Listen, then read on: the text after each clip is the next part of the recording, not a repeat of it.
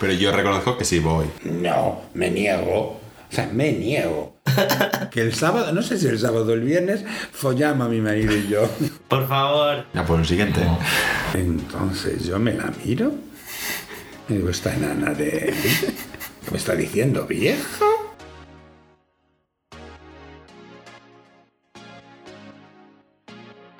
Bienvenidas, bienvenidos y bienvenides. Esto es Cosa de Maricas y hoy tenemos a Romina. Pamela. Hola, yo soy Bárbara. Hola, yo soy Rosalía. Rocío y Mamen. Entonces, pues bueno, hoy vamos a hablar de, de nuestros mayores y es el motivo un poquito de, por el que nos hemos cambiado el nombre. Tenemos una entrevista muy chula que, que vamos a poner en, en unos minutitos donde entrevistamos a Federico Armenteros de la Fundación 26 de diciembre para hablar un poquito de, de cómo son nuestros mayores y, y cómo fue pues una época que, que no hemos vivido nosotros y, y la idea es pues hablar un poquito antes y debatir un poquito sobre qué es para nosotros esa, esa, esa edad madura y, o esa edad de oro y, y ver un poquito pues, pues qué pensamos. Y al final nuestro nombre en femenino pues es un honor a, a esa ley que, que tuvimos en España de... mm, La ley de maleantes. Efectivamente. Vagos y maleantes. La ley de vagos y maleantes que lleva 50 años persiguiendo sistemáticamente a las personas del colectivo y que al final el motivo de ponernos nombres de mujer pues era lo que hacían en aquella época con la condición de que nunca supieses con quién habías estado y que nunca pudieses delatar a la persona con la que habías tenido esos, esos contactos. Pero fíjate que antes por lo menos se decían un nombre aunque fuera de mujer y ahora es que ya no te dices el, el nombre ya. No, no, no.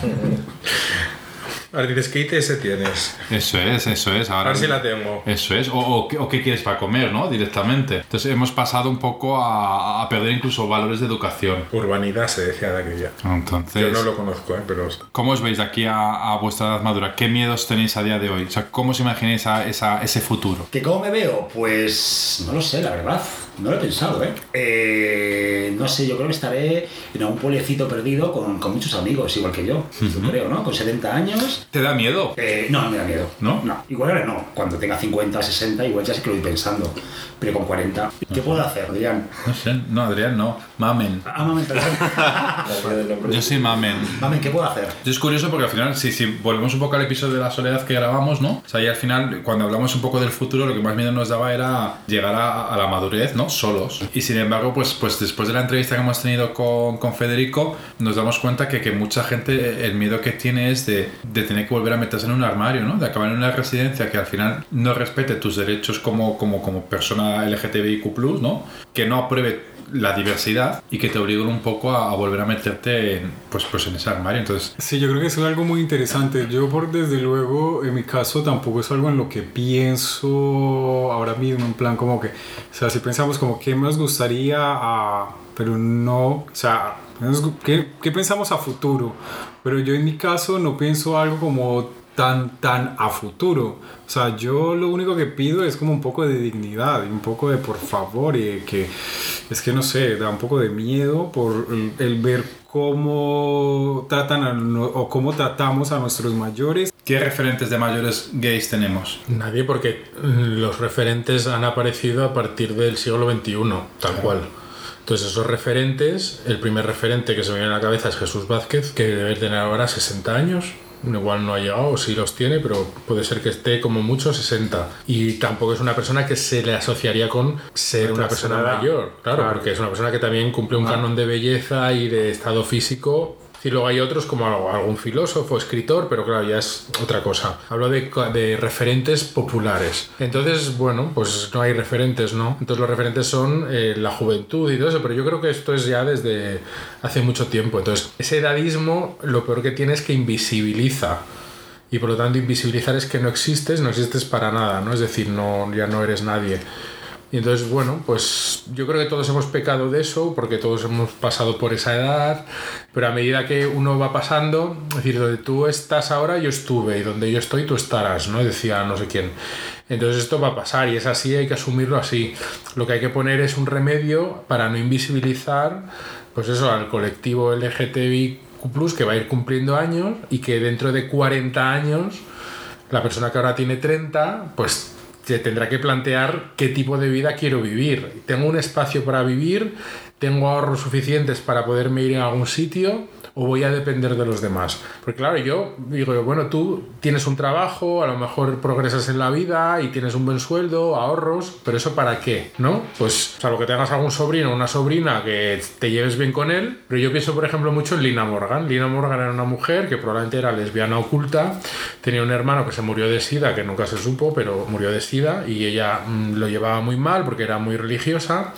Y entonces ella todo ese dinero estaba sola por ocultar su mm, posible eh, ser lesbiana, pues ese dinero se lo donó a la persona que tenía más cerca, que era su chofer, ¿no? que era una persona que la protegía por ese interés de, de apoderarse con el dinero y alejó a esa actriz de su familia, de sus sobrinos, etcétera, etcétera. Y ella cuando se murió, su legado lo dejó al chofer y otro poquito a obras de caridad de, de la iglesia. Entonces yo me planteo, cuando tú eres mayor, te entran miedos, ¿no? Te entra pánico, voy a estar solo, voy a ir solo. Entonces cuando tomas malas decisiones, por eso yo pienso, y vuelvo al hilo, que hay que planificar algo, ¿no? Entonces yo creo que nunca es tarde planificar ese futuro. Es decir, lo que ha dicho antes mi compañera Rosalía, pues es, eh, ¿por qué vas a pensar en el futuro? Pues yo creo que de algún modo hay que plantearse porque a lo mejor luego nos da un turum y perdemos la noción de las cosas y dices tú, vale, con lo que tienes en el banco, lo que has comprado en tu vida, eso tienes que dejarlo para algo, ¿no? Por ejemplo, mi madre lo tiene claro, aunque tenga eh, a mí y a mi hermano, ella dice, mira, yo lo poco que tengo es para cuando yo no me pueda valer por mí misma, que pueda alguien cuidar y sacar de paseo y todo eso. A vosotros no os voy a dejar nada porque lo quiero yo todo para mí. Vosotros tenéis vuestro trabajo y habéis tenido la oportunidad que os he dado de pagar estudios para que progreséis. Y yo quiero que lo que yo me he ganado sea para cuidarme a mí porque no quiero que estéis cuidándome a mí, quiero que viváis vuestra vida. Entonces yo tengo esa ahí como encima diciendo, pues tienes razón. Entonces hay que ir planificándoselo. Yo soy de los de planificar. Yo no. Yo es que no, así a futuro, o sea, en plan de tener mis ahorros y tal, sí, pero tan así no. Yo es que soy más de centrarme en el sí. presente. ¿Tú sí? ¿Y qué te preocupa a ti? Pues como a quién dejar lo que quede. Si queda. No, quedar, queda, va a quedar. ¿Tú crees? A Sí. lo mejor te lo fumas todo. Sí. No. Ya estamos. Ya estamos para droga. capítulos. A, No, no lo has oído, por favor, no ha dicho nada malo. a lo mejor, a lo mejor te lo bebes todo, ¿no? O te lo follas todo y no queda nada. No sé. Yo en mi caso es que tengo esa preocupación. ¿no? Pero ¿sabes por qué? No, pues ¿sabes por qué? Pues no tenemos nada que dejar. la, la Play y la tele y ya. Sea, a mí me da más miedo si el día de mañana estamos solos y, y tenemos cierto grado de dependencia, ¿quién va a cuidar de nosotros? ¿Dónde vamos a acabar? Claro, sí, yo eso también lo. Pues lógicamente hay una residencia. La faena de nosotros, nosotros, yo, mi hermana no tiene hijos, yo no tengo hijos, lógicamente.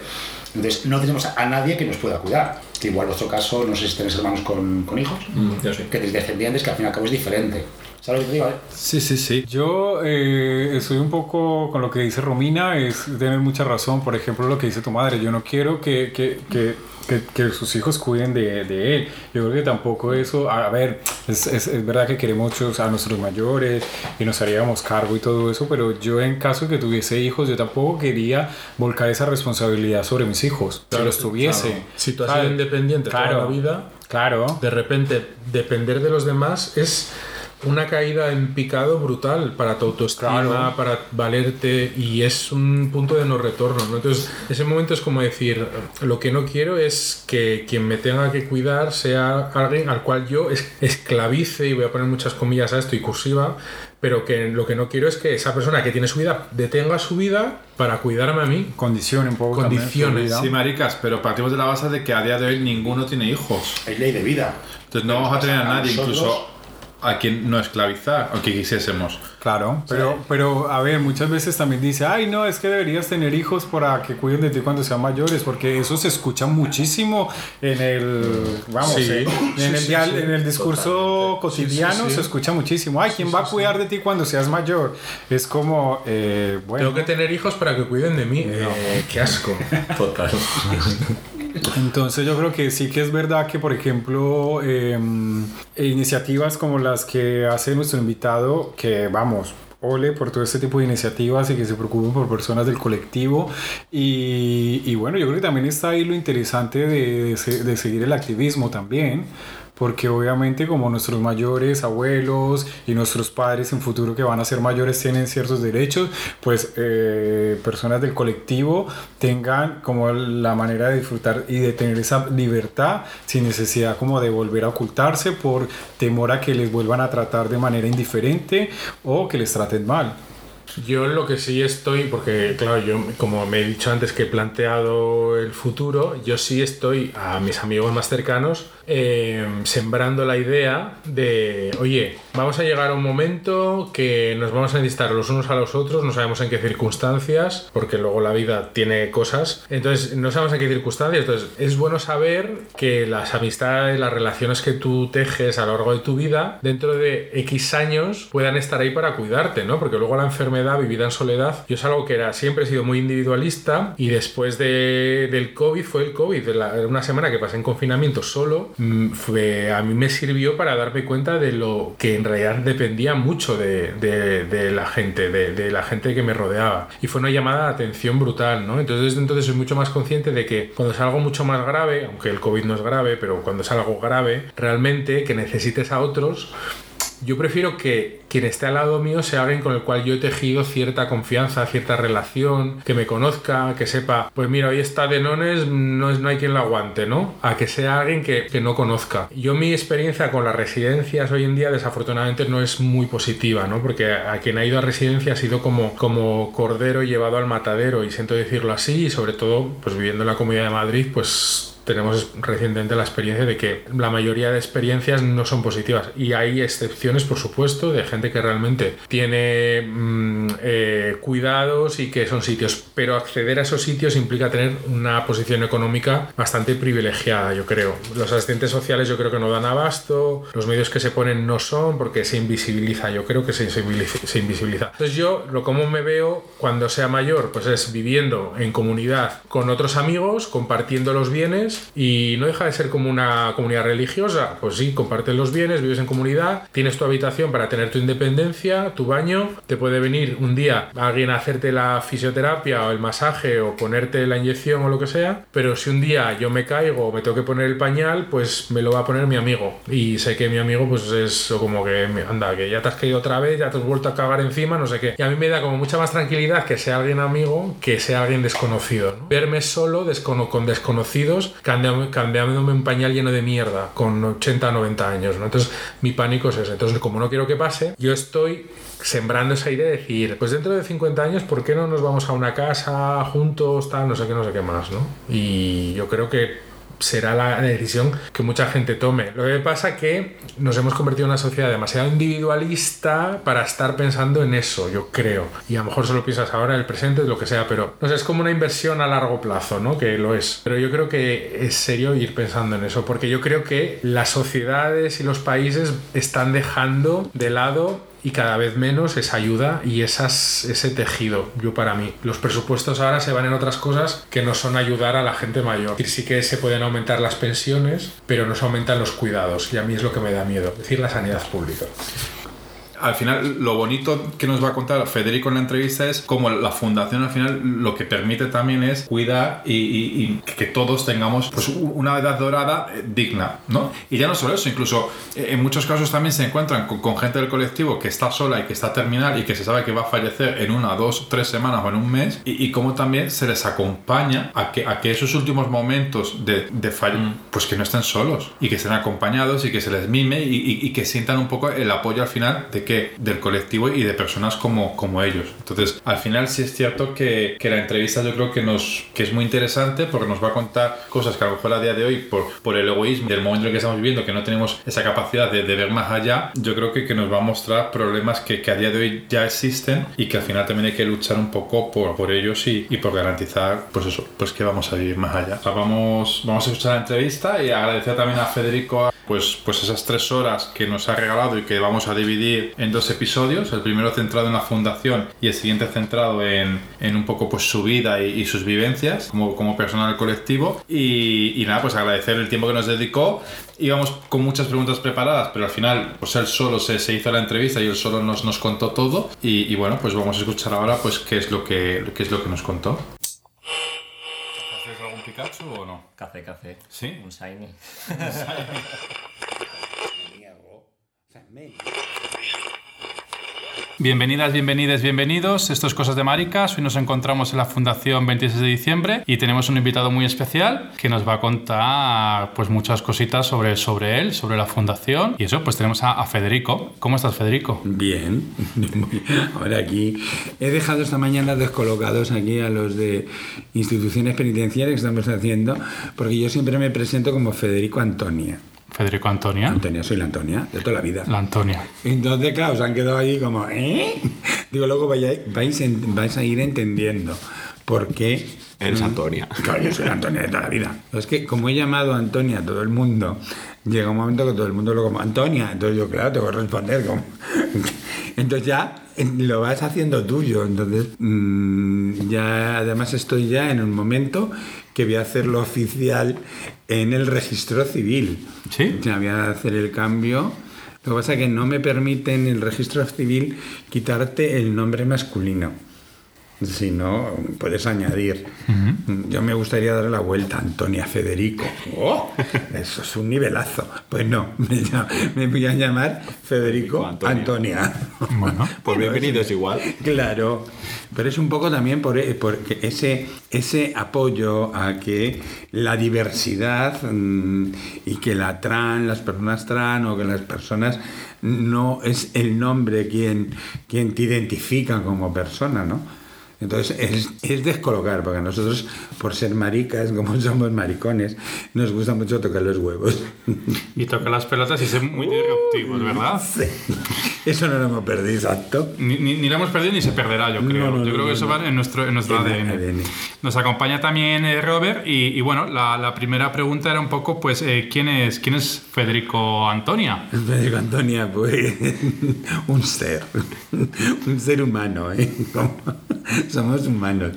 No, soy el presidente de la fundación, 26 de diciembre. El- yo creo que un poco el loco que, que ha creído y que eh, en, unos, en un momento determinado de mi vida, pues mm, decidí el porque además mm, me lo mm, como me lo inoculó Botti, nuestra directora general, ¿no?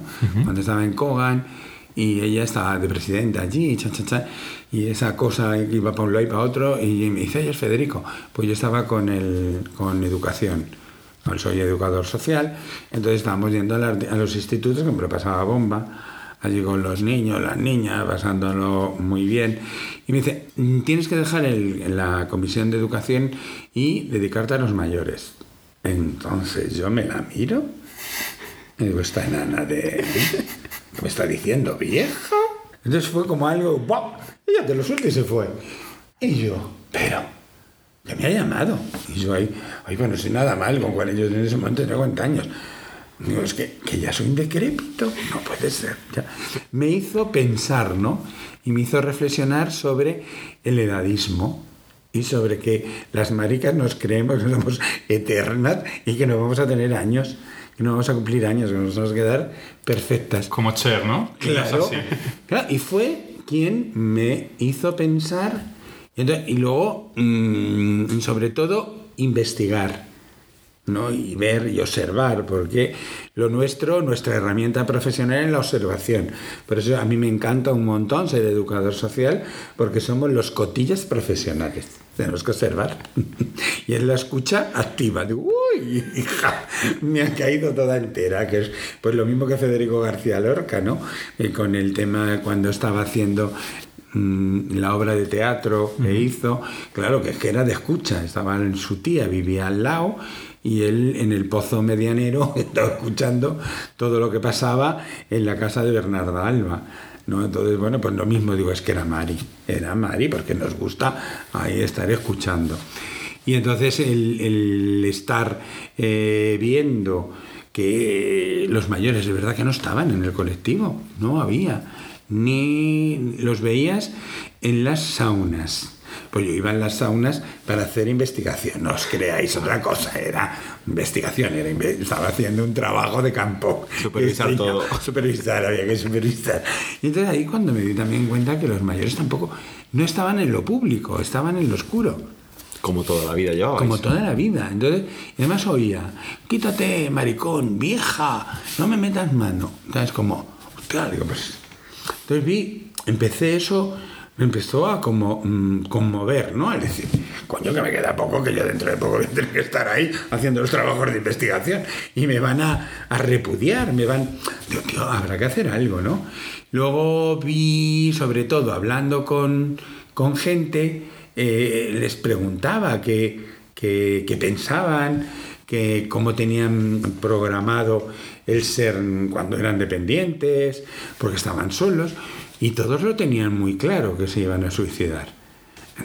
Con insulina, ah, como todos somos aquí diabéticos, pues yo, pues llega un momento que voy a ser dependiente, me enchufo, hay un coma diabético y hasta luego. Y yo, eso también me... Yo, ¿Cuántos suicidios ha habido que no nos hemos dado cuenta? Porque evidentemente no son considerados como suicidios. Porque si tú eres diabético, pues un coma diabético ya está. Pues, te ha certificado, como vives solo, nadie te ha... Pues, entonces digo, joder, eso me hizo también revolverse. Hombre, yo estoy a favor de la muerte digna, o sea, cada persona somos, pero que tenga solamente esa alternativa, por lo menos vamos a dar otras alternativas, ¿no? Y vi eso que los mayores no existían, no se les esperaba tampoco. Entonces digo, coño, pues habrá que hacer algo. Y entonces fue cuando me lancé a, a- a generar todo este, todo este ahora mismo eh, con, es que es un Proyecto. proyecto impresionante, ¿no? Lo que, lo que se está moviendo, la gente que estás atendiendo, lo que estás moviendo y estás también cambiando un poco, ¿no? Porque hasta estos momentos la gente mayor no importaba para nada. Sigue sin importar, pero bueno, a nosotros como somos rebeldes, hemos sido rebeldes, pero ya hay un espacio donde tú puedes venir. Antes no había un espacio, no había mm, nada de nada, ¿no? Entonces por la lucha por conseguir la residencia o un espacio residencial donde las personas mayores pudieran estar, pudieran... Pues eso fue la locura que me entró, porque el tema de, de estar loco, mm, en ese momento sí que estaba yo en tratamiento psiquiátrico, o sea que ya tenía título y tenía todo, o sea que no era, sino pues mm, fue también lo que me salvó y lo que me hizo, porque evidentemente todos, el colectivo, claro, tenemos unos déficits de afectos, unos déficits porque nos han querido, porque nos han apartado, y eso te pasa factura, o sea, eso es una cuestión que la vamos llevando y la vamos viendo. Yo me quedo sorprendido cómo la juventud de ahora también les pasa casi lo mismo. Digo, tío, que no hemos avanzado en este espacio, que todavía echen a los, niños, a los niños y a las niñas de casa, porque es una vergüenza, porque es todavía, mm, no joder, mm, todavía nos queda trabajo. ¿no? Y entonces, bueno, pues todo eso lo vi. Y para meterte en una situación de esta, o estás loco, o, o- si tienes los pies en la tierra, no lo haces. Porque es tanta la responsabilidad, es tanto todas las que o eres inconsciente o te lo echas todo para atrás. Bueno, ya llegará y saldrá el sol como, como salga, ¿no? Pero esto hay que ir para adelante. Entonces, pues bueno, vas haciendo, vas haciendo, vas metiendo la pata, vas acertando, pues como es la vida. Entonces, bueno, vas viendo que, uy, por aquí no, pues, pues, uh, por aquí. Hoy me he pillado aquí, ahora para acá. Y entonces eso es, pero el resultado, el resultado es, ¿no? estás estás moviendo de tal manera todo que te quedas, no te lo crees, ¿no? ¿Quién estamos aquí? Eh, eh, se están metiendo al, al carro o al tren, se van subiendo al tren, lo que pasa es que yo lo estoy viendo después de casi 13 años, vamos a hacer 13 años, estoy viendo como un viaje, ¿no? Yo lo, lo comparo con un viaje de tren, ¿no? Primero estamos empujando, hemos construido ahí, no había ni, no había ni, ni, vías, ni raíles, no había nada, había cuatro tablas y tenías que empezar, ¿no? A hacer todo este viaje y, y ahora ya tienes una locomotora, ya tienes raíles, ya tienes... Ya casi vais con camino de Ya, una estación de ya, tren ya, casi. Ya, entonces, bueno, porque hay gente que sale, gente que entra, gente que se desvincula, gente que tiene otros pensamientos, pues como todo en la vida. Pero bueno, mm, que ya va en marcha, ¿no? Que ya no es, ya va. O sea, yo, mm, que además me quedo cada vez más feliz en el sentido de que no soy tan necesario. O sea, porque mm, en los proyectos tienen que ser algo que bueno, los que hemos iniciado, los fundadores o los que los pioneros o lo que, pero que morimos también y no quiere decir que eso muera con, contigo, ¿no? Entonces tienes que trabajar ese en Es un plan de sucesiones, ¿no? Que en toda empresa también se da. Exacto. Entonces aquí lo mismo. ¿no? igual, pues otro que vayan metiendo y que vayan cogiendo la máquina, que vayan haciéndolo, ¿no? Ya no es papel, ya es realidad. Claro, ya es realidad, pero también ves que hay otros que lo están Llevando, que lo y van apuestan llevando, por ello. y apuestan con todas las dificultades que podemos tener, que todo el mundo tiene dificultades, porque unos tienen una visión, otros tienen otra, eh, el, el- el trato con las personas pues es muy complicado porque todo el tema desde lo educativo, desde lo social, desde no está tan regulado como está regulada la, la medicina, ¿no? Y la medicina, pues ya la tenemos esto y este. Mm, Aquí es un- son criterios muchas veces de cómo nos han educado también a nosotros, ¿no? Entonces el, el poder entender to- el, el cambio también que hay de, paradigmas y de, intervenciones, de, de poner a la persona en el centro, que la persona sea la que me indique.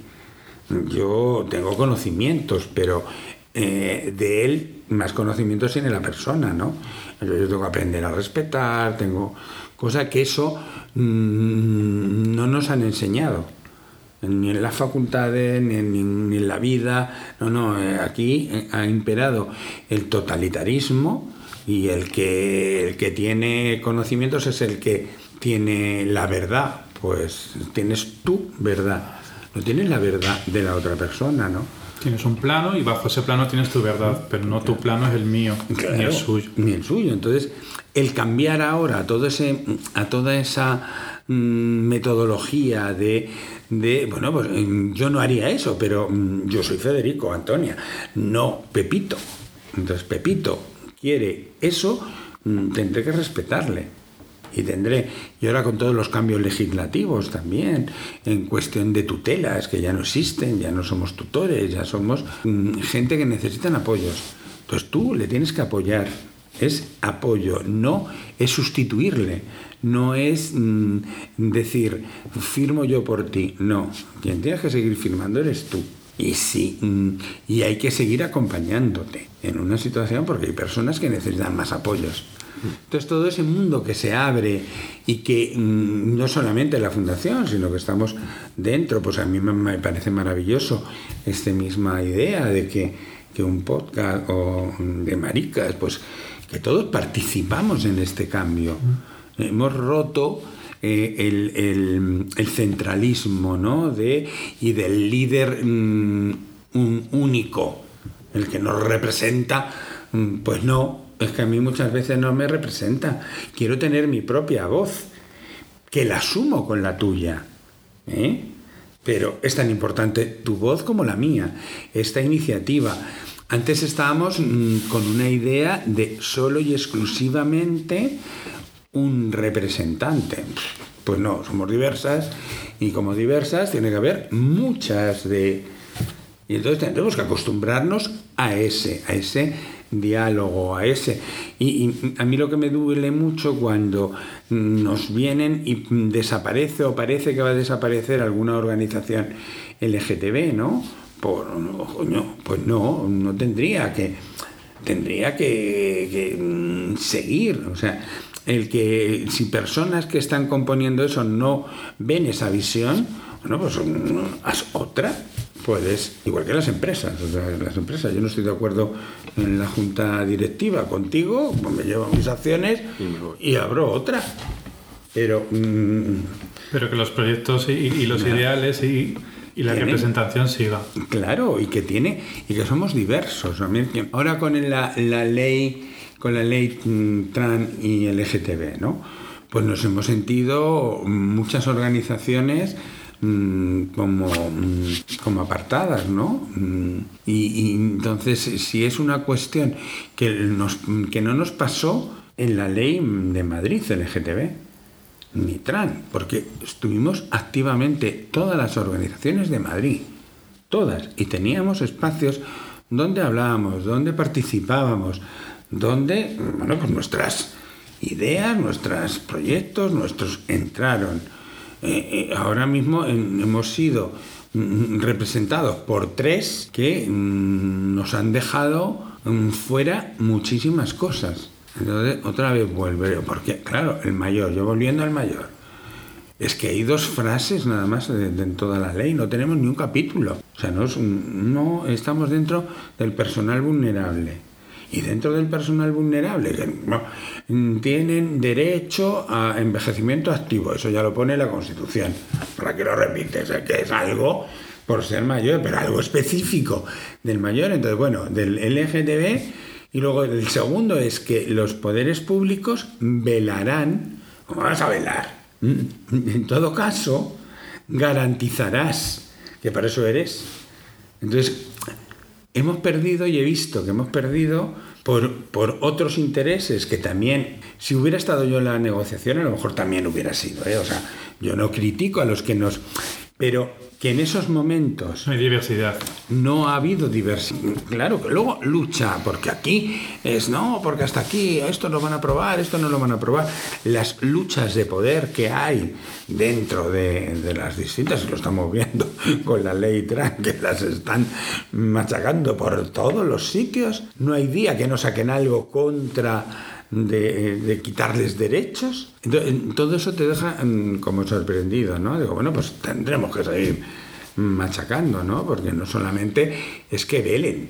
Porque hoy pueden velar así, hemos velado, pero no hay dinero. Entonces te queda sin nada. Hombre, es que garantizarme, es que me tienes que garantizar dignidad, me tienes que garantizar que tenga un- una pensión digna, en que tenga recursos dignos, en que es- tenga atención especializada, que me puedan, las personas que me van a atender, que estén, sean especializadas. No vale cualquiera, porque lo mismo, eh, no es lo mismo deterioro cognitivo con, con- de los LGTBs que de la población en general. ¿Por qué? ¿Qué- qué- qué- ¿Por qué?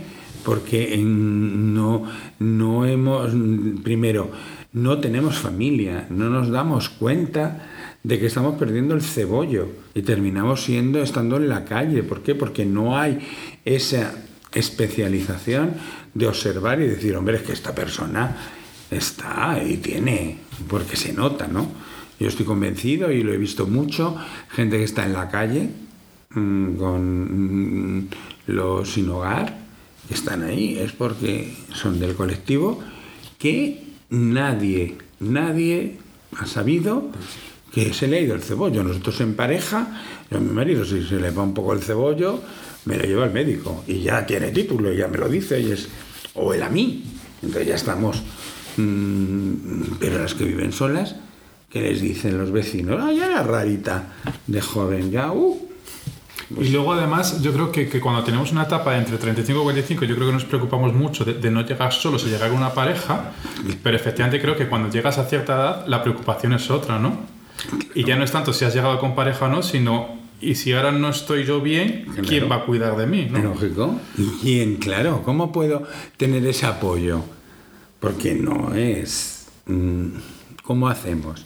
Por eso yo sí que creo que mm, en el tema intergeneracional, o sea, sí, tenemos que luchar o trabajar por la intergeneracionalidad. O sea, que las generaciones podamos tener proyectos comunes, ¿no? En el tema de la corrala, porque yo le llamo corrala, no le llamo con housing. Porque dices a una persona, un con housing, mandé eso, una corrala, dices una corrala, ¡ay, vida comunitaria! Pues eso, el poder eh, eh, mm, estar y hacer proyectos de donde pues estamos, es apartamentos con servicios, donde vamos. Y eso sería una cuestión muy buena para pues eso que los que estáis en una edad de merecer que estáis en la búsqueda y en no sé qué y en no sé cuánto para no sentirte solo porque no sé qué pero si ya vives en comunidad te vas a sentir protegido te vas a sentir apoyado y te vas a sentir útil también, porque un día haces croquetas. Y mira, vamos a compartirlas con esta, a ver si la enveneno. Hija, toma, muérete pronto. Todas estas cosas que es vivir controlándonos, todo, que no se levanta la abuela, uy, ya está ¿O se ha puesto el arnés al revés o no? O voy a casa a verlo. Voy a verlo. E- Ese control que tenemos que tener es sale mucho más enriquece, en- que nos va a enriquecer como, como colectivo, ¿no? Donde mm, vas a dar otra visión, otra... ¿Por qué? Porque estamos más solos muchas veces que la una.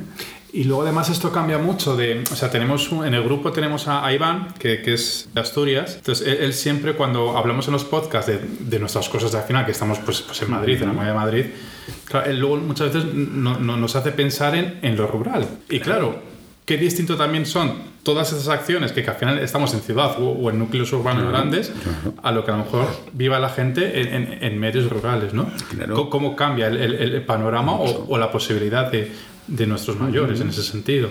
Claro, pero nuestros mayores y lo que no son nuestros mayores. Sí, todo en general. Todo en general, porque nosotros podemos, tenemos ahora ya un poderío dentro de, ya tenemos un nombre, ya tenemos una marca, ya tenemos un coche, ya tenemos eh, eh, el poder conseguir en, espacios o, edificios que nos pueden ceder para esa poner en marcha ese, ese proyecto ¿no? de, de, de- de Corrala. Mm, Eso mm, muchas veces sería mm, bastante eh, positivo el verlo, porque hasta que no lo veamos, porque eso no hay dentro del colectivo.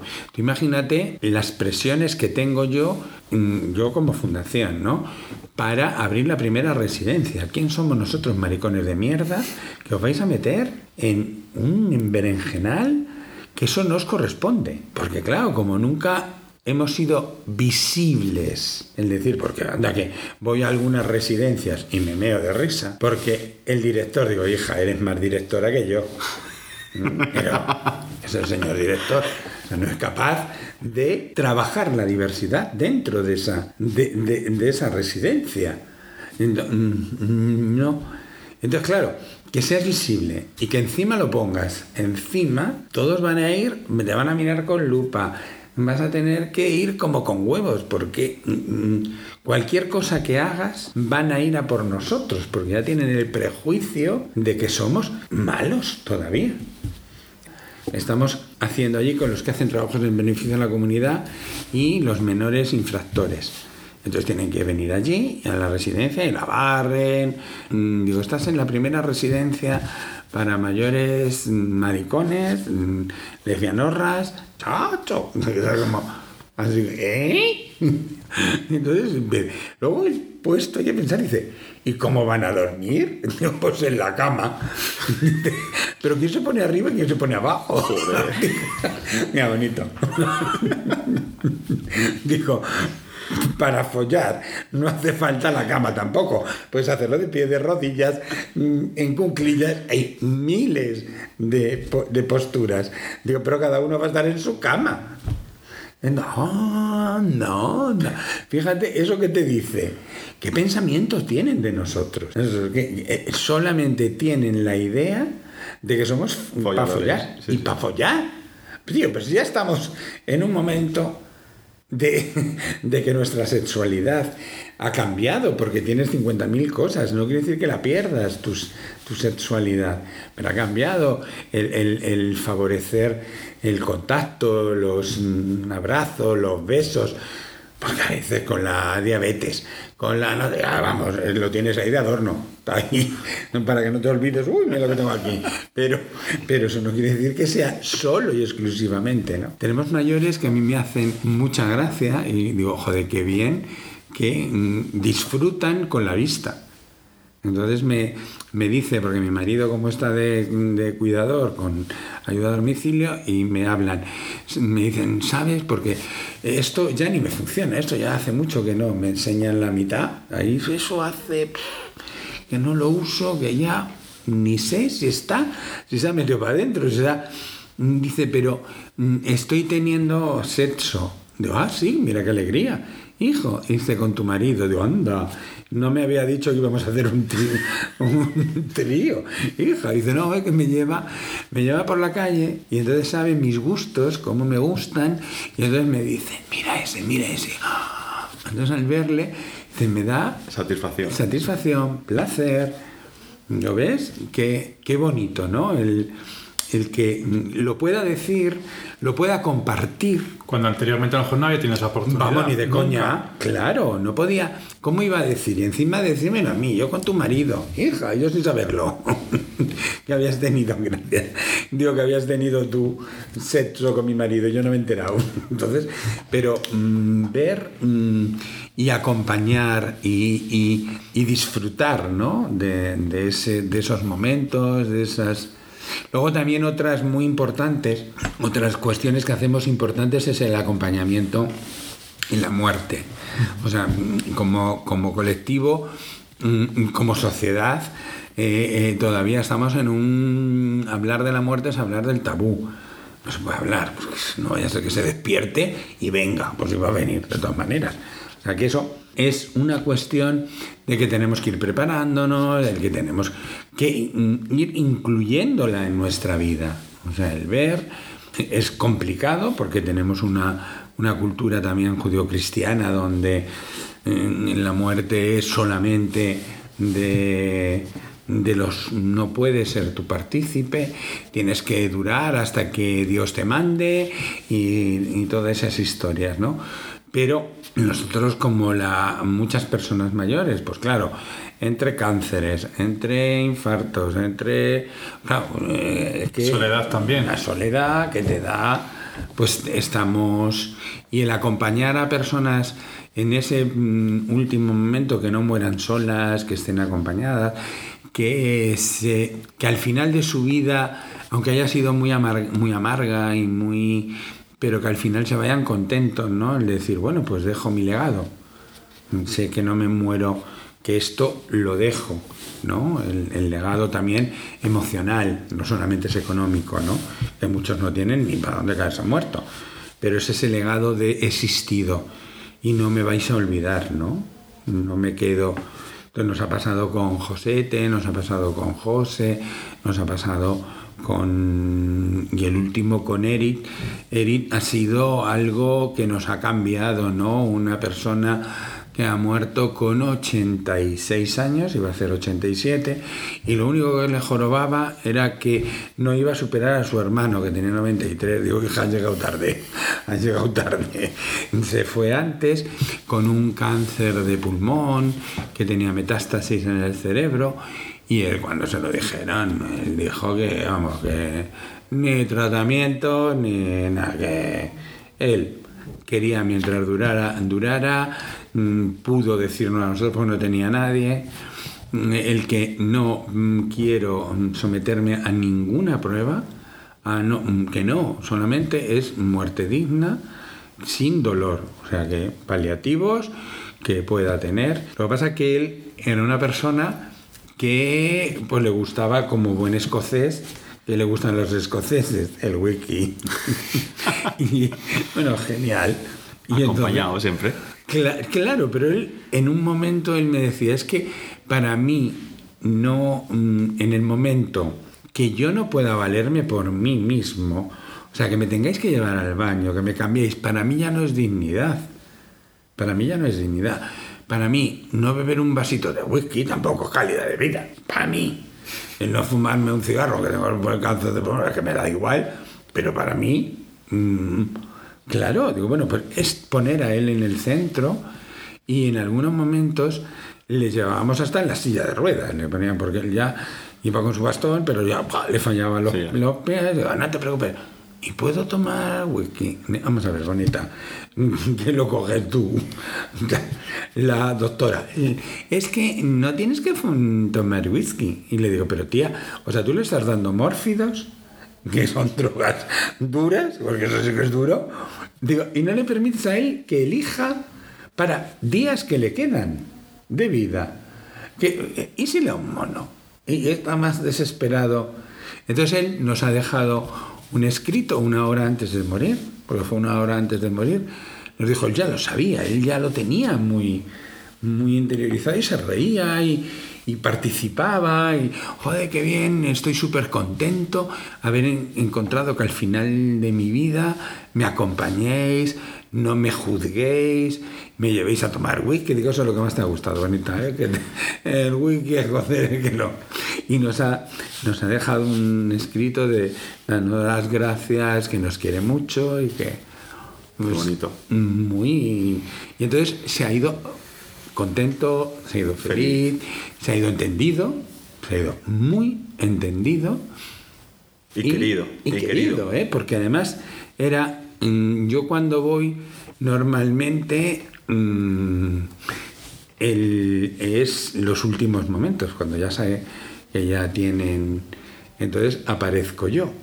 Y entonces él me vio por la noche para que no, porque somos como familia, ¿no? Entonces, mientras, hasta que él puede, pues para no... mm, Pues es. Entonces, yo fui un lunes y el lunes ya por la noche me quedo, digo, ¿sabes, Eric? Vengo que tengo que dormir. Dice, y se me queda mirando y me dice, ah, es que me queda poco ya de vida, ¿no? Digo, sí, hijo, aquí no vas a ser eterna, pero vamos, digo, ahora para que, pues estoy contigo, para que Acompañarte. acompañarte, pues si necesitas algo, yo, yo voy a dormir, no contigo, en una cama de al lado, vamos a estar aquí, entonces él, para que se sienta mm, seguro, para que se sienta... Debemos hacer más comunidad, ¿no? Sí, claro, ese, los voluntarios, yo por eso también te digo, el equipo de voluntarios que tenemos es, mm, también los estamos formando para todo eso y están trabajando de una manera porque han ido con él, lo han llevado, mm, hay uno que, que ha- se ha acompañado a morir a casi todos, ¿eh? Y entonces ya le digo, digo, uy, cuando que nos- no queramos a uno te mandamos a ti. ¿Y cómo se puede participar en- para ser voluntario? Para ser voluntario, pr- primero el, el ponerse en contacto con la fundación, llamar y hablar con, eh, con la que lleva, la responsable que lleva el voluntariado. Porque ahora estamos en una fase, ahí, es que ahora mismo somos 60 personas, hay 60 personas voluntarias. Que lo que más estamos trabajando es que sea grupo. O sea, que lo más importante también es, es- además es un equipo, es un grupo intergeneracional muy, muy bueno, donde se están haciendo, porque hay muchos mayores que van y que ayudan y que acompañan y que se está haciendo. Entonces, el venir, porque pueden ser muchos tipos de voluntarios el de las llamadas, porque hay muchas personas que es que están solas, no tienen a nadie, y ya esperan tu llamada. O sea, hay uno que es ole, ole, ole, y le ha costado al voluntario que está en París, pero está en París y le llama todas las semanas. Y la semana pasada me parece que no le llamó por no sé qué cosa, ya el otro se quedó, ¿le habrá pasado algo? Que como el otro me dice, me llama, oye, que no me han llamado, que no me han llamado, ¿no? Entonces, pues ese, esa solidaridad, ese ser comunidad, ¿no? Pues es mucho, muy importante porque ahí vamos mm, a, cambiar la vida, nos cambia al, al voluntario como a, al- a la persona a la que apoyamos, a la persona que estamos con él. ¿eh? Les, mm, eh, les das también el sentido a la, a la vida. Estamos intentando también por el tema de las nuevas tecnologías, con las TIR, con, enseñarles. enseñarles, pero también para que muchos en tablet puedan en casa, para que podamos conectar con ellos, para que ya podamos Avanzar. avanzar, porque En la aquí, tecnología.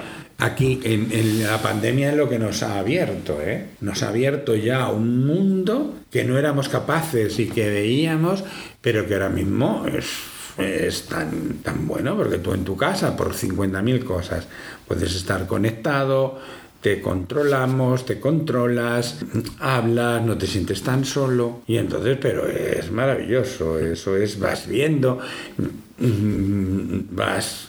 Entonces, por eso digo que todo en nuevas tecnologías, en, en acompañamiento, en nuevas facetas que se están abriendo del voluntariado, porque hay muchísima gente sola, más que lo que, creemos. y luego también, lo que pasa es que en algunos casos, pues también les formamos, porque ahora mismo estamos detectando mucho deterioro cognitivo, mucha enfermedad mental del el el colectivo, o sea, depresiones, te refiero, claro, la soledad mm, es un paso, esta es un paso al suicidio, a un decir, bueno, yo ya no quiero más, ya no puedo más, ¿no? Es entonces el que entre en tu vida o alguien que crea en ti, alguien que él- al que le intereses y que él se sienta importante, porque es una persona que es importante.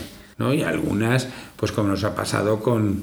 Lo que pasa es que todo esto es un proceso largo. Muchas personas vienen y se creen que esto tiene que ser rápido, ya verás, y es todo un proceso. ¿eh?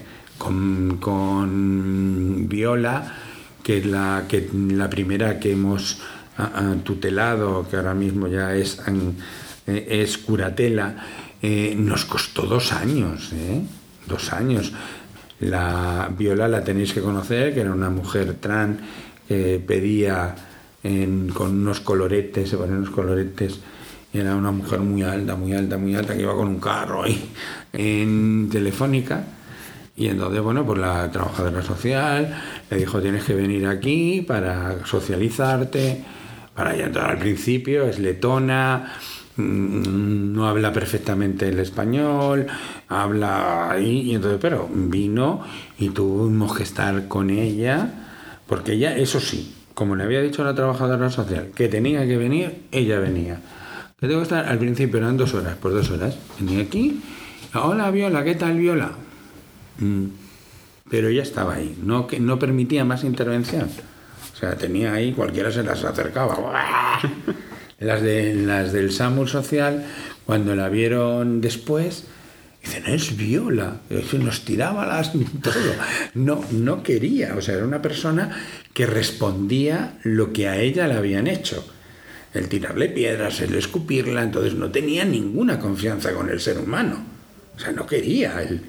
Entonces, claro, todo eso tienes que reeducar, tienes que ir viendo. No es que, fíjate qué bueno soy, que no, mira, a mí, después de esto, de mi experiencia, a mí me lo tienes que demostrar. Bueno, dos años para darle un beso, ¿eh? Y para acercarte. Y, y le decías, ¿quieres, mm, ¿quieres un café, Viola? No, que me envenenáis. Y nosotros ahí íbamos, ella sentada, nosotros llevábamos la cafetera, echábamos en, las tazas y nos bebíamos. ¿Quieres? Entonces ella ya un poco, bueno, desde ahí, porque veía que o nos envenenábamos todos O no. o no pasaba nada. Luego con la comida lo mismo, ¿quieres comer, Viola? No, yo como de ahí de los, de los cubos de, del Madonna y eso, eso que tira la gente. Y digo, mira qué bien me vienes, digo, así no lavo platos. Digo, te lo echo en el cubo de la basura y te lo pongo. Digo, si la cuestión es que comas. Entonces ella se quedó así como diciendo, este. Este está peor que yo. ¿no? Claro, eso está peor que yo. Entonces, bueno, una, otra. Luego le- lo que más le cambió, lo que fue que tenía un, tiene un pie del 50, ¿eh? Un piececito la niña. Y entre todos ahí le veíamos que tenía un deteriorándose, sucio. Y empezaron a decir, oye, ¿por qué no le compramos? No, eso de comprar no salió. ¿Alguien conoce a los del baloncesto del Real Madrid o de no sé qué? Porque esos tendrán algo que les sobre. Y yo digo, vamos a ver, tía, ¿no será mejor comprarle algo no toda la puta vida de hacerle un regalo a Viola que nunca? Entonces, bueno, pues entonces hicimos ahí un cartelito, pusimos los de el taconarro este de, del Almodóvar, de la película, tacones lejanos, digamos, eh, eh, colabora con la compra de, de, una, de unos zapatos un- para Viola. Y todo el mundo a 5 euros, 10 euros, hasta conseguimos 90. 90 euros, fui y le compramos los zapatos, porque yo le pregunté a ella, oye, ¿y dónde compran los zapatos, hija? Porque este numerito no hay en todos. Entonces me dijo, en la calle, en la calle Toledo hay una, Una tal, zapatería. una zapatería especializada. Ah, pues, pues ya está. Fuimos para allá. Pero ¿cómo te gusta? ¿Qué tipo te gusta? Digo, porque es que este piececito, hija, ¿cuál? Entonces, no, ¿qué color? Como lo tenía blanco, pues le compramos blanco y se lo regalamos. Entonces le dijimos que era el día. Digo, y este como no sabíamos cuál era su cumpleaños, nada, bueno, este es el día que te vamos a regalar tu cumpleaños. Y digo, ven, ven a tomar café. Y ven, y vino ella, chin, chin, chin. Y cuando le, le vio, vio los zapatos y vio, se quedó como así. Digo, pero Viola, mm, no te lo damos, ¿eh? Y ella ahí, mm, el dártelo mm, es como, mm, no, te lo regalamos porque es desde el corazón. Este es un regalo y los regalos son desde el corazón. porque eres nuestra, tú eres de los nuestros. Ella ahí se rompió, Y se abrió lo más grande. ya empezó a contarme toda su vida, desde cuándo le había pegado su padre por ser... mm, con 14 años se tuvo que escapar de Letonia, que en ese momento era la URSS, y se tuvo que ir a Suecia, porque su padre o le mataba palos, o... Entonces todo, ya desde ese momento, luego, como a todos, es que mm, al perro flaco todo se convierte en pulgas. Le vino porque tenía el dolor en el dedo y mm, una gangrena. Le tuvieron que cortar el dedo, ahora le van a seguir cortando porque la gangrena avanza. Y... Pero ella ya está mm, segura porque estamos con ella. Es que sois mi familia. Oh, claro, somos su familia, hija. Pues ese con deterioro cognitivo, pero que va, mm, va, la estamos preparando porque los de Voz Talent quieren que vaya. Ah, qué bien.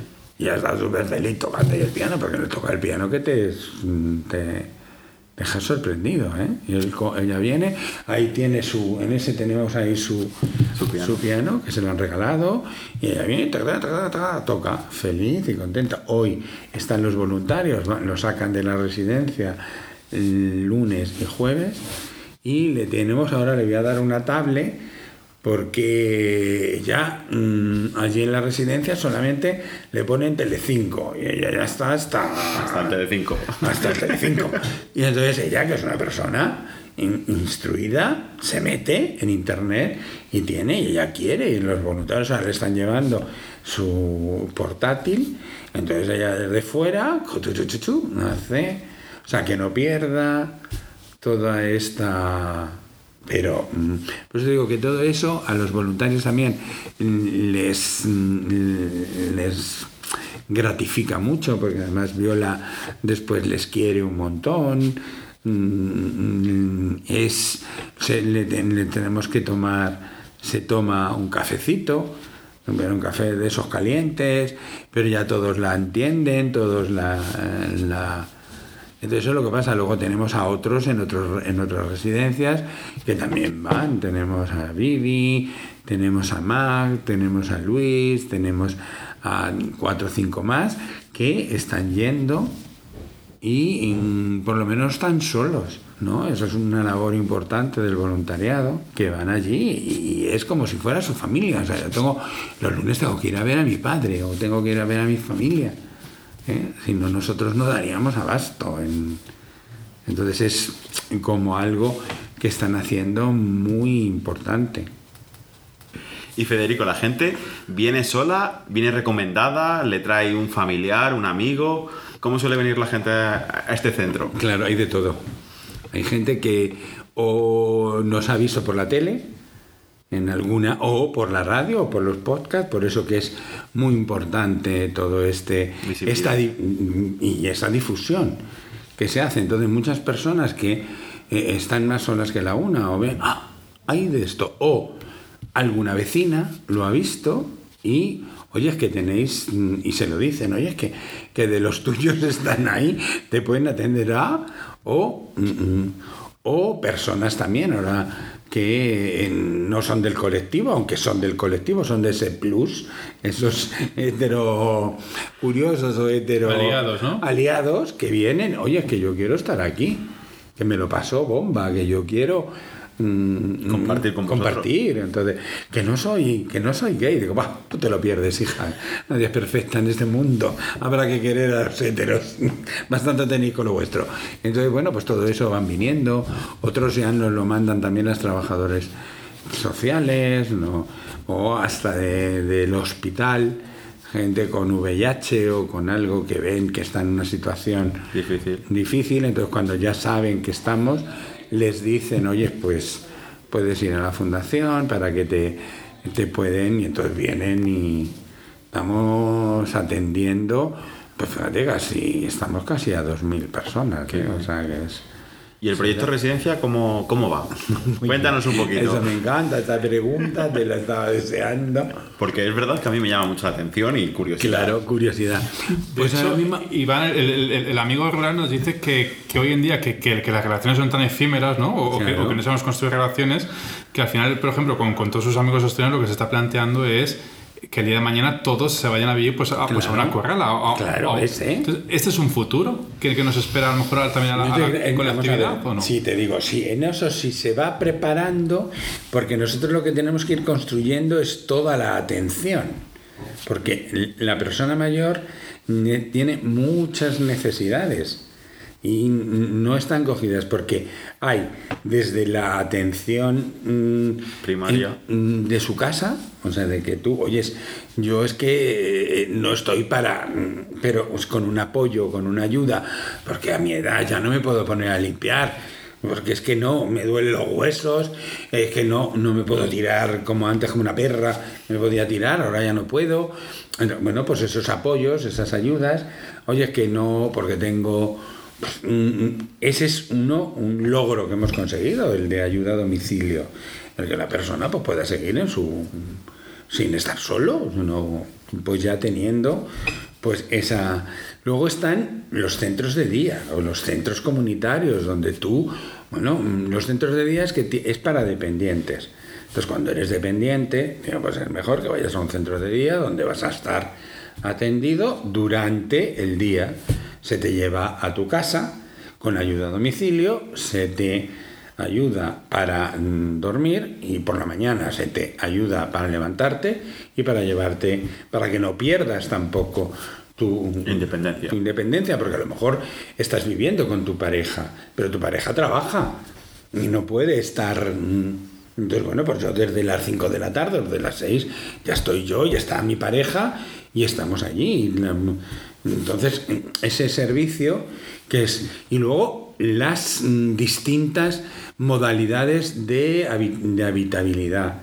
O sea, está la corrala, que ahí no tienes mm, ningún problema de edad.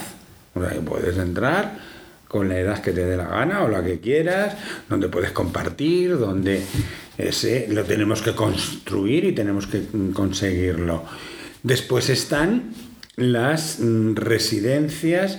eh, la que vamos a abrir nosotros es una residencia ya para gente mm, ya dependiente, porque para que sea pública y te den, te den plaza en una residencia, tú tienes que tener grado de dependencia 2 o grado de dependencia 3, que eso no lo quiere nadie ni...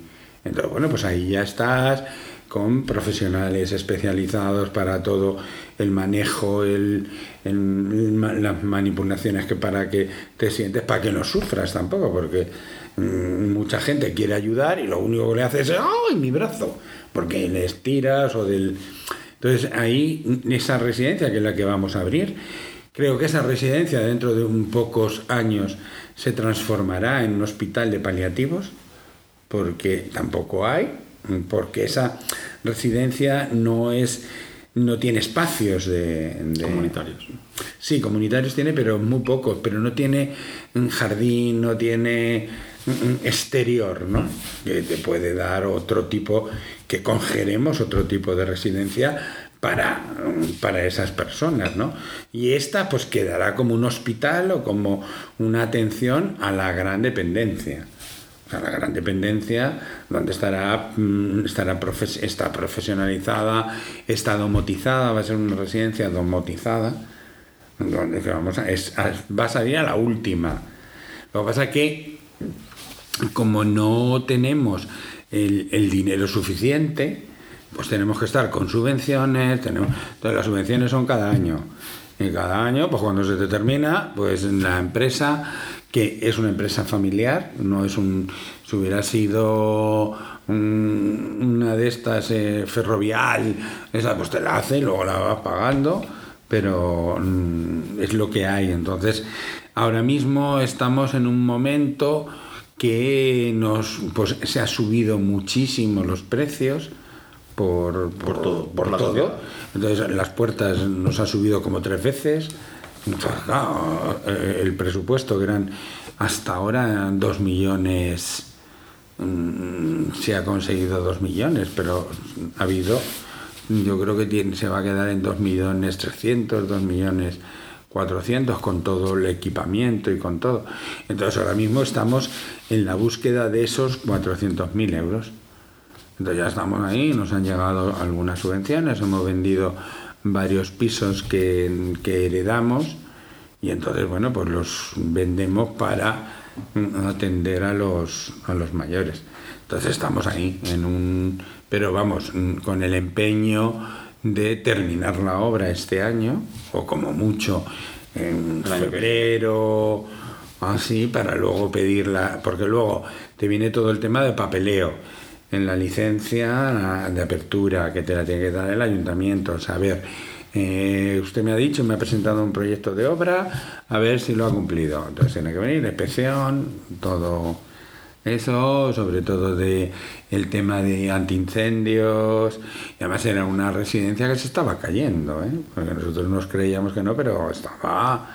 Entonces hemos tenido que muchísimo reforzar, entonces eso lo sabe el ayuntamiento. Y después, después de eso, hay que ir a la Comunidad de Madrid y para que te dé la autorización administrativa para que puedas ser residencia y abrir la puerta. Sin esa no puedes abrir la puerta. Y no pueden venir, van a venir normalmente, van a ser de la Comunidad de Madrid.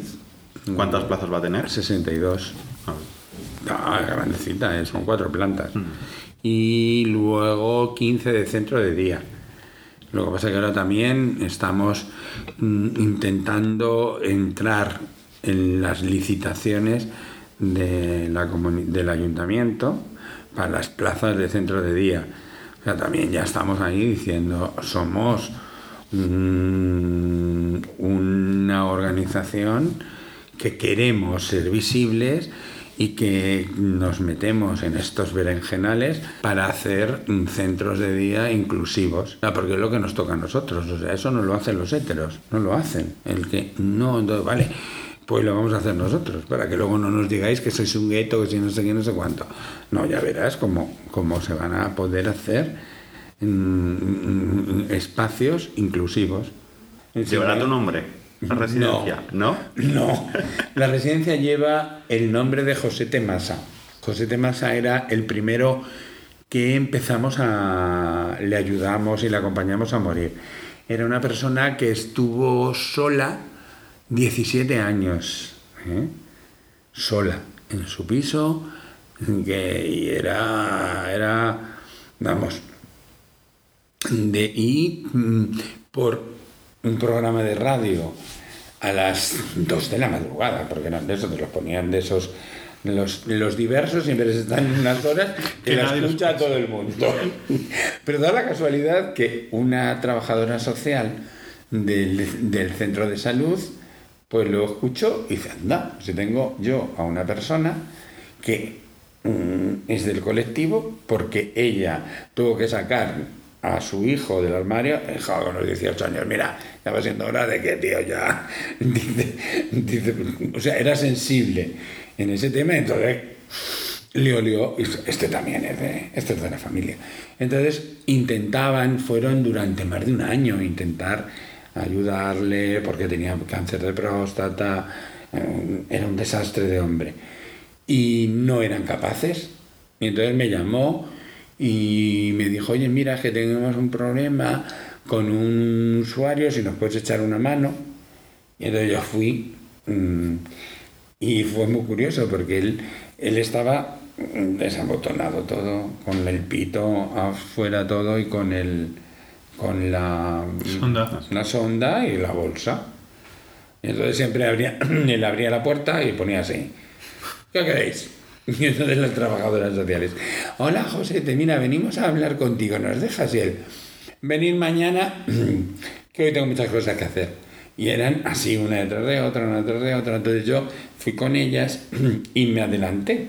Cuando él dijo, y digo, ay, mira, perdona. Digo, te tienes que ser una persona muy importante. Él se me queda mirando. ¿Eh? Digo, mira, por lo menos ejecutivo. ¿eh? Digo, te dilata el maletín.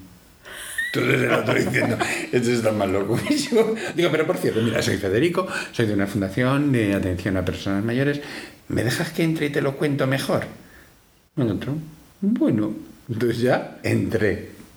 Entonces, claro, él le dije, mira, es que esto no te lo quería decir delante de ellas porque es para, eh, somos para mayores del colectivo LGTB. Y el otro, yo no soy gay. Ah, no. Dice, no, yo soy bisexual. Digo, bueno, bonita, eres de la familia, eres de la familia. Entonces, pero bueno, es lo que nos pasa muchas veces que, no pero luego era más maricón que, digo, hija, es que... Entonces, él, ya empezamos a... Le dejé el número de teléfono, mira, cuando me necesites, ya sabes que no estás solo, que estás, que nos tienes y necesitas... Y él, vale, vale, vale, ¿me lo dejas aquí escrito? Digo, sí salgo de este era, mm, en, por Diego de León y llego para acá y ya me estaba llamando. Por favor, ven, estoy muy solo, mm, tengo miedo. mm, Ya, ya fuimos. Nos duró seis meses porque a los pocos meses eh, ya el cáncer tenía por todo el, y entonces le llevábamos, él quería morir en casa, tuve que pelearme con los médicos porque nosotros no éramos nadie. Digo, como no somos nadie? No, y no había nadie. Su hermano, fíjate, su hermano, solamente tenía un hermano. Nosotros cuando entramos en un domicilio, entramos, mm, sabemos mm, a los servicios sociales, informarle a las familias, oye, estamos nosotros aquí, que estamos trabajando con tu hermano. Y el otro me dijo, mira, Mm, No quiero saber nada de mi hermano. Avísame cuando muera. Y yo, bueno, ¿este tío? Entonces, bueno, pues estuvo muy mal. Luego él quería morir en casa. eh, conseguimos que le di- que pusieran paliativos en casa. Y entonces ya le acompañamos. Estuvimos con él tres turnos, hacíamos tres turnos. Uno de mañana, uno. Y él estaba de la mano todo el día con él, porque tenía miedo a morir. Él tenía mucho miedo a morir. Él no se quería morir, él quería. Entonces, bueno, pero ahí, bueno, estuvimos con él. en- bueno, me hizo, me hizo el poder ante notario y, dejó todo para la fundación, para con él eso porque tenía patrimonio y nos dijo, pues yo os lo dejo mm, para que cuidéis a los demás como habéis cuidado a mí. Y yo, ay, ay, ay, nunca le había tenido tanto. Tanto. Tanto. Entonces, en un momento que le faltaban ya tres días, porque mm, estábamos poniendo a los mórfidos, ya con, ya nos dijo, era, hay que sedarle ya. Empezamos con la sedación y él me dijo, es que ahora no quiero morir. Y yo digo, hijo, hija, o sea, digo, ya es muy tarde. Digo, ya, es que has comprado, has comprado todos los boletos. Es que estamos esperando el sorteo. Cuando salga el sorteo, el número que salga, es que te toca, porque tienes todo. Digo, pero ¿quién te ha dicho que vas a morir? Este, es- este cuerpo, hijo. Este cuerpo, bueno, ya quieres que te quememos, que es lo que ya me dijo, él programó todo y estábamos todo programado. Digo, pero ¿quién te dice que vas a morir? Digo, además, tú vas a estar en nuestro corazón siempre, vas a estar en nuestro pensamiento. ¿Cómo no vamos a pensar en Josete? Que nos has dado tanto, además has sido una persona que hemos cuidado y que te queremos. Y digo, además, es más, la primera residencia que, ha- que abramos en, este, en Madrid va a tener tu nombre. Y se me queda mirando así como, pero si yo no soy nadie. Había muerto un mes antes, mm, este, mm, había muerto Cerolo, y yo le dije, mira, bonita, Cerolo ha hecho muchas cosas por el colectivo. Digo, pero no nos ha dejado el dinero como nos has dejado tú. O sea, ¿quién es más importante para mí? Tú, bonita. Entonces él, bueno, pues pon Josete, ¿eh? no me ponga José, pon Josete. Pero de verdad que me vas a poner el nombre. Digo, claro, ¿cómo te voy a poner el nombre? Y bien grande allí. Digo, porque tú eres el que nos, nos representado. Tú eres una persona que tú, porque eras rica, no te han llevado a la cárcel, pero te has pasado media vida en el psiquiátrico. Y te han metido porque tu padre es, claro, un hijo maricón, al psiquiátrico continuamente. Entonces por eso se va a llamar José Tenaza. O sea, a mí eh, me da igual el nombre. Por eso yo no he hecho, he hecho tampoco. Algunas personas me decían, la fundación, ponle tu nombre. Ah, mi nombre, tía. Que no. Yo creo que como eso nos lo han educado y he sido educado mm, mm, para. mm, Por eso que con el Padre Llanos nos, a nosotros nos han enseñado hasta dar la vida por un ideal. O sea, en esos momentos, las canciones que nos enseñaban, los, compromisos que adquiríamos, los valores que teníamos, era mm, por... mm, éramos, nosotros hemos, mm, yo soy hijo de familia que ha perdido. Pues te digo que todo eso, como para mí es normal, todo eso porque nos han educado en, en conseguir. O sea, compañeros míos los iban a la cárcel y bueno, pues éramos del Partido Comunista, entonces éramos de, en las células. Luego también me di cuenta en el Partido Comunista pues que eran muy homófobos. O sea, el Partido Comunista, que luego se lo he dicho a los de Izquierda Unida, bonitas, a todas las viejas. Y todos ahí, sí, sí. Claro, hombre, digo, la- hay que ver la realidad. Además, pues e- eran eh, el, el- que todo mm, tú, mm, por, lo, por la causa, hijo de republicanos, de que habíamos perdido, donde mi familia no me contaban, era algo... Pero mi padre me metió a un colegio comunista. Entonces mm, era algo que yo lo tenía como muy normal y lo tenemos porque nos han educado al a lo colectivo, a el que consigue las cosas es el colectivo, es la comunidad, es el- el- el- la persona. No. Y ahora volvemos un poco, ahora estamos un poco la- las nuevas generaciones en, en lo contrario, ¿no? En, en el individualismo. Claro. Y es lo que hay que cambiar, ¿no? Yo creo que sí, porque el individualismo no te lleva a nada. Claro, pero todo esto vamos a salir porque estamos unidos. ¿Cómo vamos a conseguir cualquier cosa? Porque vamos, porque si no, las divas, ¿qué tienen? El individualismo. Pues tú coge a otras organizaciones. ¿Qué? A, a por él, a por... Es que uno no puedes, no tienes esa capacidad como se tiene en el grupo. En el grupo y hay que trabajar en grupo. Por eso también el aprender a una dirección, porque tiene que haber direcciones, ¿no? Pero direcciones democráticas, participativas. En el equipo yo lo estoy intentando y, y no soy yo el que mando, el que... mm, No, no, no, yo soy el responsable. Alguien tiene que haber de responsable. Porque, mm, pero es cómo hacemos, cómo construimos, cómo vamos haciendo. Pues lo mismo que va a ser en la residencia. En la residencia también, y los mayores opinan, los mayores también dicen, mm, y opinan y, participan. Si son cuestiones mm, razonables, cuestiones mm, lógicas, pues claro. O sea, los horarios, los horarios los van a tener que poner ellos. O sea, no vas a entrar en una residencia donde, a ver, no, estamos al servicio de, no ellos al servicio de la residencia. Entonces los horarios de trabajo habrá que adaptarlos a las exigencias que te ponen, porque será como un hotel más o menos. Es decir, bueno, pues tienes desayunos o levantarse de 7, porque hablaremos con ellos y me bueno, uy, yo me levanto muy pronto porque yo quiero, vale, pues desde las 7, ¿te parece? A los que a mí no, hasta las 10 y media, las 11 yo no soy persona, a mí no me toques, ¿eh? Pues yo a ti no te toco, entonces, fíjate, tienes todo ese, todo ese tiempo. Luego las comidas lo mismo, de tal hora hasta tal hora, pues como en un restaurante, o sea, no es un, es cambiar un poco esa, esa historia, no tener, porque mira que hay ahora mecanismos, antes no, a lo mejor no lo sabía, pero hay mecanismos, placas calientes, no sé qué, que no, Sí, sí. no, no tienes que, no, que se enfría, Mm, no, ahora hay un sistema mm, que lo tienen en todos los sitios, ¿no? Y si no las malas, en microondas. Claro, pero eso es ahí. Además, en la residencia, cuando vayáis, vais a ver que está diseñada en principio para que entres y te dé la sensación que entras en un hotel. Qué bonito. Porque entras, está la recepción, el restaurante, que no es un comedor, es un restaurante, con su barra de bar.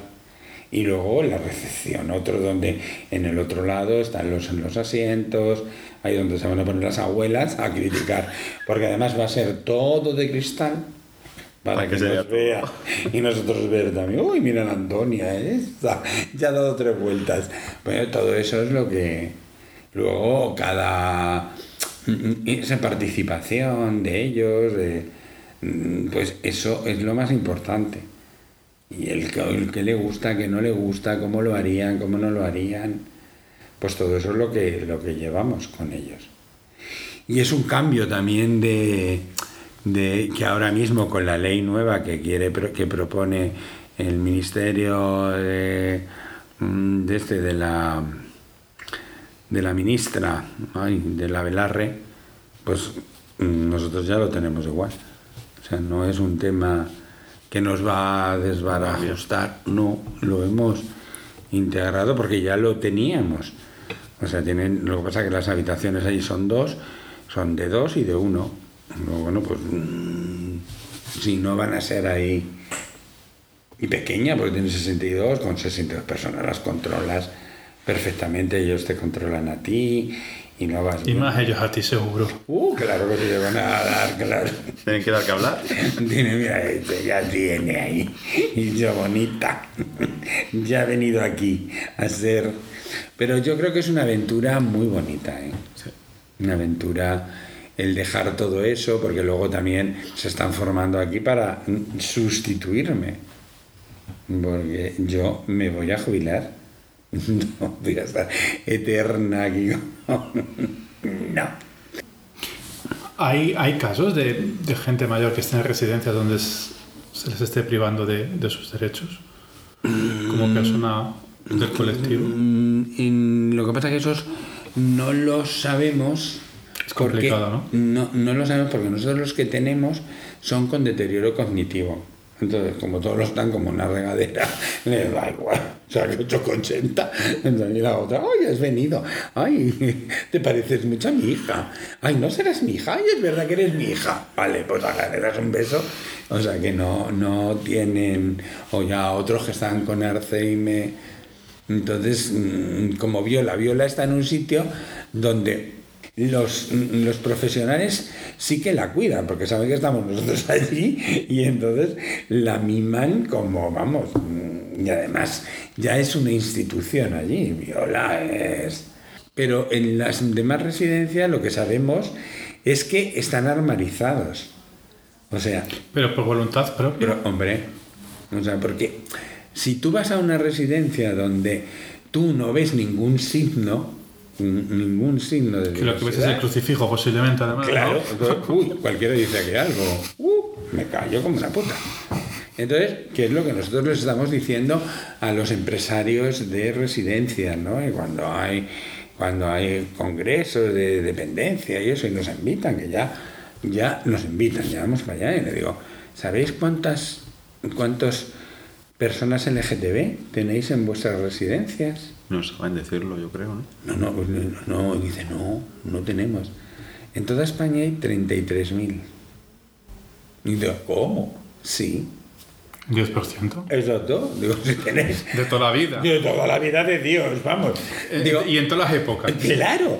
Digo, pero tú crees que no vamos a entrar. Pero tú te crees que yo necesito. Mm, Tengo que ir. O sea que mm, hay gente que está allí. Lo malo es que no le atendéis como le tenéis que atender. Porque mm, no sois capaces de saberlo. Ni. Porque eh, dais. mm, Es todo mm, construido para el hétero. Todo.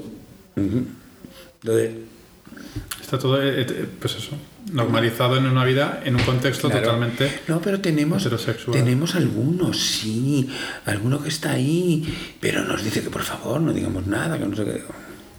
No, ¿Tú te crees que, que eso es, digo, eso es normal? Digo, eso es normal.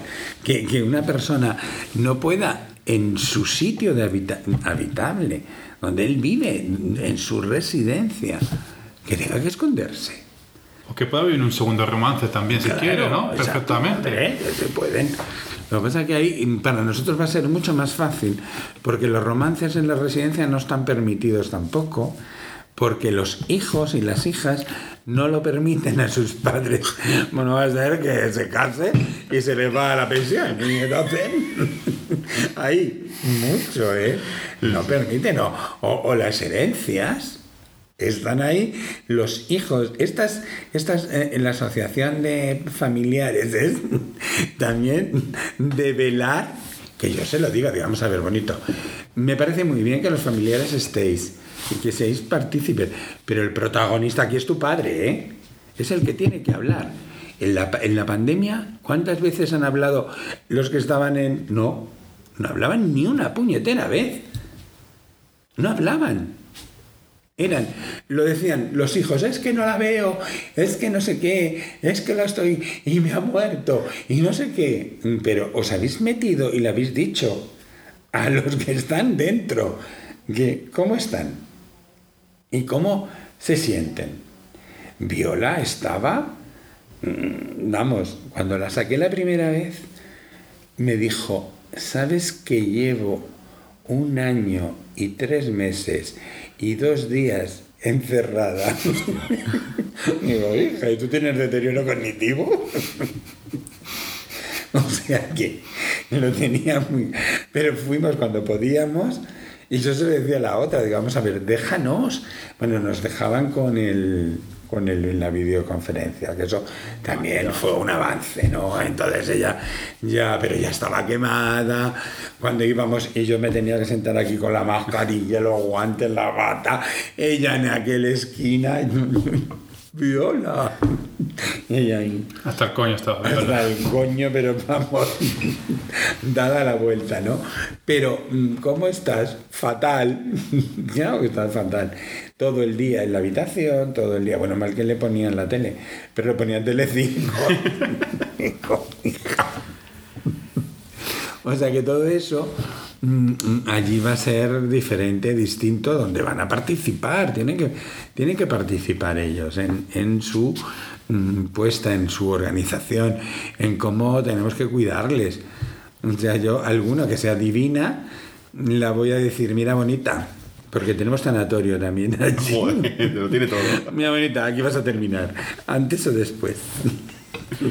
con ese amor, con ese Con ese humor, Claro, con ese humor. con ese humor. Que es como hay que tomarse la vida. con humor. Claro. Y además, como está organizada la, la, la, la Las residencia, las plantas que según estás empeorando va subiendo, digo, ya, cuando estés en la cuarta, De hija, de aquí al cielo.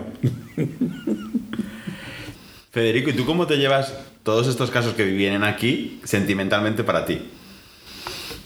Mira, es que yo llevo 45 años en el ejercicio de la profesión, donde he tenido que aprender y me...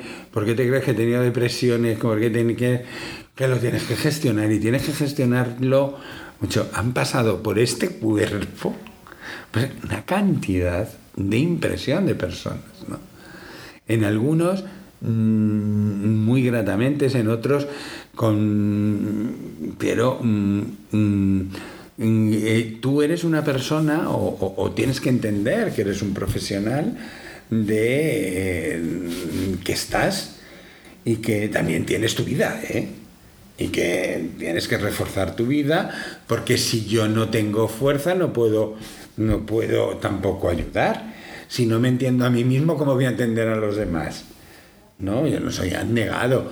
Lo que pasa es que hay momentos que, bueno, pues hay que hacerlo, hay que hacerlo, y, y no hay, pero hay momentos que dices, mira, mm, ya está. Entonces, e- el verlos, el decirles, es que mm, tú eres responsable de tu vida y yo soy responsable de mi vida. O sea, yo no soy el salvador del mundo, ¿eh? Entonces, que aquí el paternalismo, la historia, no. O sea, lo mismo que le decía yo a Eric, Eric, yo lo que no quiero es que vayas, que vayas y que no puedes y que te tengas que arrastrar, que te metas una hostia porque quieres ir al bar a tomar whisky. Tú me dices a mí, porque tú eres adulto, y qué es lo que quieres, y en esto pues te, lo tendré que, decir, pero ¿cómo me.? Si no, ay, el, el hombre, ay, y no sé qué. ¿Quién soy yo para decidir lo que tú tienes que, que hacer, no? Eso te libera, o sea, yo, yo doy una pata suelta. Bueno, me levanto ahora tres veces a mirar por lo de la pastilla de la tensión. Pero cojo el sueño, me caigo, me oye, y busco, digo, no estaba yo, ay, estaba aquí. Y me quedo rojo, qué bueno es mal. Eso es signo de que estás tranquilo, de que estás. Yo duermo a pata suelta. ¿eh? Yo estoy emocionado de escucharte, te lo digo asegurado. Me, me ha encantado. Estoy, vamos. Hay un documental, lo hicieron, el primer documental que hicieron sobre la fundación, que lo hizo una italiana y ha estado por ahí, está por Vimeo, por una de esas. Eh, consiguió que fue la primera vez, es un documento histórico, eso lo tenemos que tener, la primera vez que hablaron las víctimas de, la ley de peligrosidad social. Terminaron rotos, pero rotos. Eso les descolocó y nunca más volvieron. Porque muchas veces también les digo a los, mm, a los, a los productores, a los directores, acompañar. O sea, no, nosotros no podemos que nos cuenten toda su vida tan desgarrada y después dejarles, hay que hacer todo un proceso de, acompañamiento, ¿no? Porque si no, es que eso que han tenido guardado, que han tenido ahí, mm, mm, les, es como si se los arrancaras, una sensación de desgarro. Lloraron, pero mm, hay que seguir trabajando con ellos, ¿no? De que, y, de, y agradecerles, ¿no? Ese agradecimiento. Esa generosidad por revivir algo tan duro. Claro, porque uno nunca le había contado que le habían violado vilmente en la cárcel. Entonces cuando lo recordó y lo dijo, es que cayó, es que ay, era algo que, que, que te quedas como muy sorprendido, ¿no? El decir, pues mm, lo mismo que nos pasó con las rejas rosas, que hicieron, mm, estuvieron hablando de su mm, mm, por qué, ¿no? Los que uno que contó su vivencia con el Kenset, bueno, estaba con nosotros porque fue ese día al orgullo, le llevamos este Eduardo Rubiño de Más Madrid, que yo dije a todos, pero solamente él podía en ese momento. Estaba a mi lado allí escuchando, no paró de llorar, pero no de la emoción, de, de cómo le cómo el entender y él se quedó pero sorprendido, ¿no? De, de, de, de que, que esos que muchas veces nos olvidamos de que también el, el colectivo está en prisión y, y también son parte del colectivo, ¿eh? Y si están allí, pues una cosa es que sean delincuentes, sí, pero también son del colectivo. Entonces, todo ese esa mirada hacia pues en lo que nos manda el- la, la Constitución, ¿no? La reinserción social. Pues esa persona poder otra vez poder incluirlas para que sean válidas en esta sociedad, no no ya como es delincuente, ya no vamos ni, ni, me, ni, te- ni me acerco, ¿no? Y sin embargo, estamos convencidos ahora, estamos muy convencidos que les hemos cambiado su vida y que ahora quieren mm, seguir. Se les ha dado un papel importante. Entonces, joder, tengo un papel importantísimo, que es empoderarme para cambiar en un, en un espacio mm, LGTBI fóbico, mm, machista. Entonces, esos ya están comprometidos para cuando salen, porque eso lo van a hacer en su vida, ¿no? Entonces, pues muy, muy también orgulloso de poder eh, eh, estar allí, ¿no? Y poder acompañar en, en ese, en ese trayecto.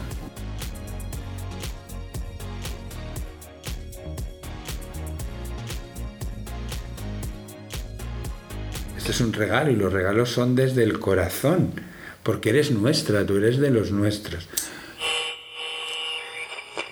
Muy importante que, que la gente nos ayude, ¿no? O sea, llevamos ya un montón de episodios en nada, pues es el momento ya de, de empoderarnos y de pedir un poquito y, y que le den a, pues, a ese like, a esa campanita, que se suscriban y sobre todo que si les gustan nuestros episodios, pues que nos compartan con sus conocidos. Claro, seguramente esos temas que tú digas, uy, pues a ese le vendría muy bien escucharlo, pues a ese compártelo también. Y si es alguien que también tiene, pues eh, no sé quién que se- está muy solo, pues que nos escuche, que nos ponga de fondo, que nos, que nos compartan y que nos ayuden un poco pues a difundir la palabra del, del Señor, ¿no? Del Señor Y Podcast. que nos cuenten qué tal, qué les ha parecido, alguna pregunta, alguna sugerencia, todo, todo. Eso es, que nos ayude un poco a, a- a difundirnos y a conseguir más oyentes y, y ya que no ganamos ni un puto duro a día de hoy por esto, pues que al día de mañana, pues que si esto va bien, pues que podamos sacar, aunque sea para la cena de los jueves. O que alguien vaya en el coche, se eche una risa o diga, "Ah, pues mira, esto me ha hecho pensar un poco, o no estoy nada de acuerdo con estos, pues que nos lo diga también. Eso es.